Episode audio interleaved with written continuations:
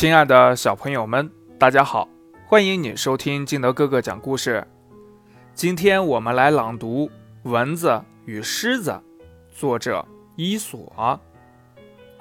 有只蚊子飞到狮子那里说：“我不怕你，我比你厉害得多，我们不妨来比试比试。”说着，蚊子吹着喇叭猛冲上去。专咬狮子鼻子周围没毛的地方，狮子气得把自己的脸都抓破了，只好要求停战。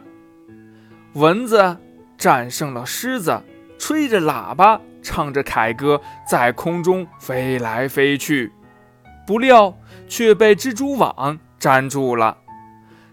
蚊子悲叹道。我已经战胜了最强大的狮子，却被这小小的蜘蛛所消灭。